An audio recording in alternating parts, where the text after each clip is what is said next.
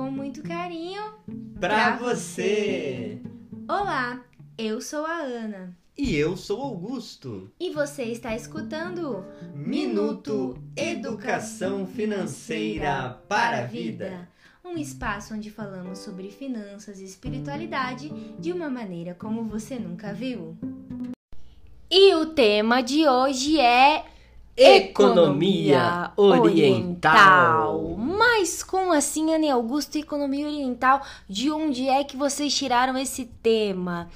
Galera, hoje a gente comemora o Dia de Reis. Não é isso, Augusto? Exatamente. É da tradição dos magos vindo do Oriente, descrito no Evangelho segundo Mateus, capítulo 2, logo no comecinho. Do, Comecinho. do evangelho matiano, dizemos assim, os evangelhos da, da infância de Jesus, no capítulo 2. Por isso, esse tema curioso, economia oriental. Os magos do Oriente justamente estavam à procura desse rei dos judeus nascido e foram buscando uma estrela. Eles eram sábios, estudiosos dos astros, que buscavam eventos universais. Ah, por isso Reis Magos, né? Inclusive, aquele encontro de planetas que aconteceu ano passado, eles Isso. acreditam que seja o mesmo fenômeno dessa época lá. Que Exatamente. parece uma grande estrela quando os dois planetas estão alinhados. No ano Ele- de 2021, justamente, Ana, teve Isso. essa estrela. Então, olha, essa passagem do Evangelho ela é muito curiosa, ela é muito provocativa. A gente não vai se ater aqui aos presentes, ouro, incenso e mirra, que muita gente fala sobre isso, o que, que significa, mas a gente vai aqui refletir sobre essa economia. Como assim, essa economia dos magos do Oriente? Bem, eles estavam ali na procura é, desse menino através de uma estrela. E o evangelista, de maneira muito sábia, coloca logo no começo da narrativa do evangelho, contrapondo ao poder de Herodes, que era o, o, O, o chefão, o rei. rei daquela o chefão região. maligno. E ele, junto com os sumos sacerdotes, os escribas, ou seja, o poder político e o poder religioso, E o poder econômico. ficou bastante. Opa, como assim? Outro rei? Vocês vieram do Oriente aqui para falar que nasceu um novo rei? E eu nem tô sabendo disso aí. Como assim, né? Foi isso, mais ou E- menos. E eles, e sim, os sumos sacerdotes falaram: não, tem uma profecia no livro de Miqueias que diz que Belém, a terra de Judá, vai, vai nascer um chefe, um pastor do povo de Israel. Um pastor que o rei e os líderes ali não eram pastores, eles eram exploradores. Aí que entra o tema economia do Oriente. Isso, Então. uma economia que explora, que mata, que exclui os pobres, inclusive os magos do Oriente eram marginalizados, eram tidos como pagãos.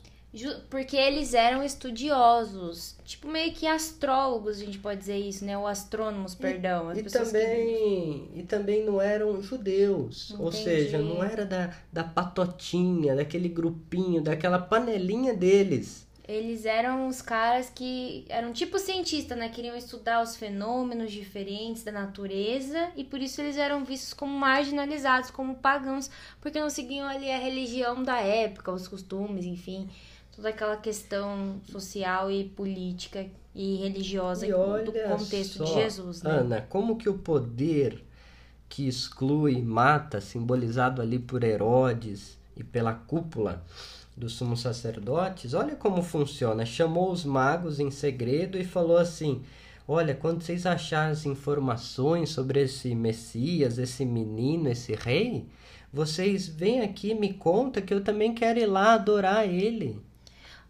Eu, eu penso assim, o primeiro pensamento que vem, Augusto, é que eles acharam que esses magos aí, assim, "Ah, esses magos são besta. Vão cair na nossa lorota, porque na verdade, todo mundo sabe hoje, né? Que eles não queriam adorar rei coisíssima nenhuma. Eles queriam era dar fim é. na vida de Jesus ainda quando ele era bebê. E essa estrela, quando eles foram falar com o rei Herodes, ela sumiu. Ou seja, o evangelista ali está dizendo: a hum. estrela brilha para aqueles que esperam um libertador, não para quem está acumulando poder, quem humilha o outro. Então, depois que os os magos saem do, do palácio do rei Herodes, a estrela volta a brilhar, eles encontram o menino e sua mãe ah. e ali oferecem os presentes e depois, em sonho, eles recebem, são advertidos para tomar um outro caminho.